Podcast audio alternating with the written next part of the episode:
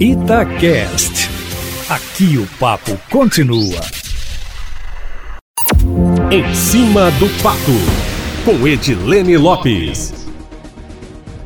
As declarações do senador Rodrigo Pacheco do DEM, presidente do Senado, entrevistado do Roda Viva da TV Cultura desta segunda-feira, deram o que falar hoje, Júnior Moreira. Bem ao seu estilo, o senador por Minas Gerais fugiu das polêmicas e, em pelo menos metade de suas respostas, encaixou informações sobre o projeto de lei apresentado por ele ao governo federal para aquisição de vacinas contra a Covid-19, por parte da iniciativa privada com ressarcimento do SUS. embora tenha afirmado que o governo federal se comprometeu a distribuir 140 milhões de doses da vacina em março e abril, acelerando o cronograma de vacinação, ele não respondeu sobre se há uma estimativa viável do Palácio do Planalto para vacinar toda a população e se isso poderia acontecer até o fim do ano. Pacheco também evitou falar de punições, embora tenha admitido que o governo federal e o presidente da República se atrasaram em relação às estratégias de imunização. Questionado o presidente do Senado, que é advogado, se esquivou de responder se tal postura, que pode ter provocado a morte de milhares de brasileiros, configura crime de responsabilidade, que é um pré-requisito para o impeachment.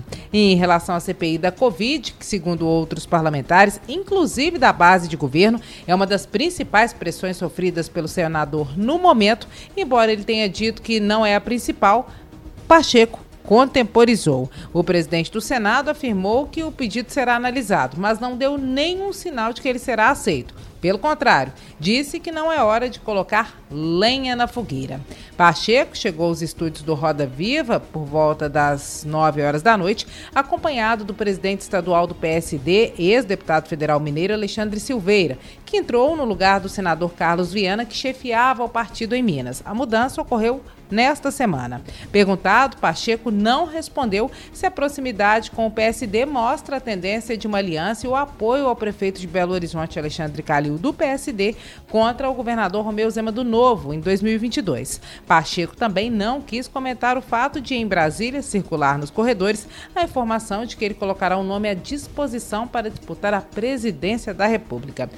Dois pontos que repercutiram bastante foram o fato de Rodrigo Pacheco dizer que votou em Bolsonaro no segundo turno e que não se arrepende e declarar que tomaria cloroquina se um médico prescrevesse. No entanto, o parlamentar fez questão de frisar que é contrário a posturas negacionistas, como a do não uso de máscaras. Sobre a PEC da imunidade, que foi apelidada de PEC da impunidade, que tramita na Câmara, e que na sequência seguirá para a apreciação do Senado, que minimiza as possibilidades de parlamentares serem presos, ele diz que alguns pontos carecem de mudança, mas que a proposta visa garantir o direito do parlamentar. Ou seja, de forma geral, não se posicionou contrário e não se comprometeu com seus pares. Ao falar de reforma tributária, ele afirmou que um ponto importante para Minas, que é devolver para as assembleias o direito de legislar sobre o ICMS para produtos de exportação, como o minério, um movimento que é pelo presidente da Assembleia Legislativa de Minas, deputado Agostinho Patrus do PV, para que o Estado não perca tanto como ocorre hoje com a isenção estabelecida pela Lei Candir,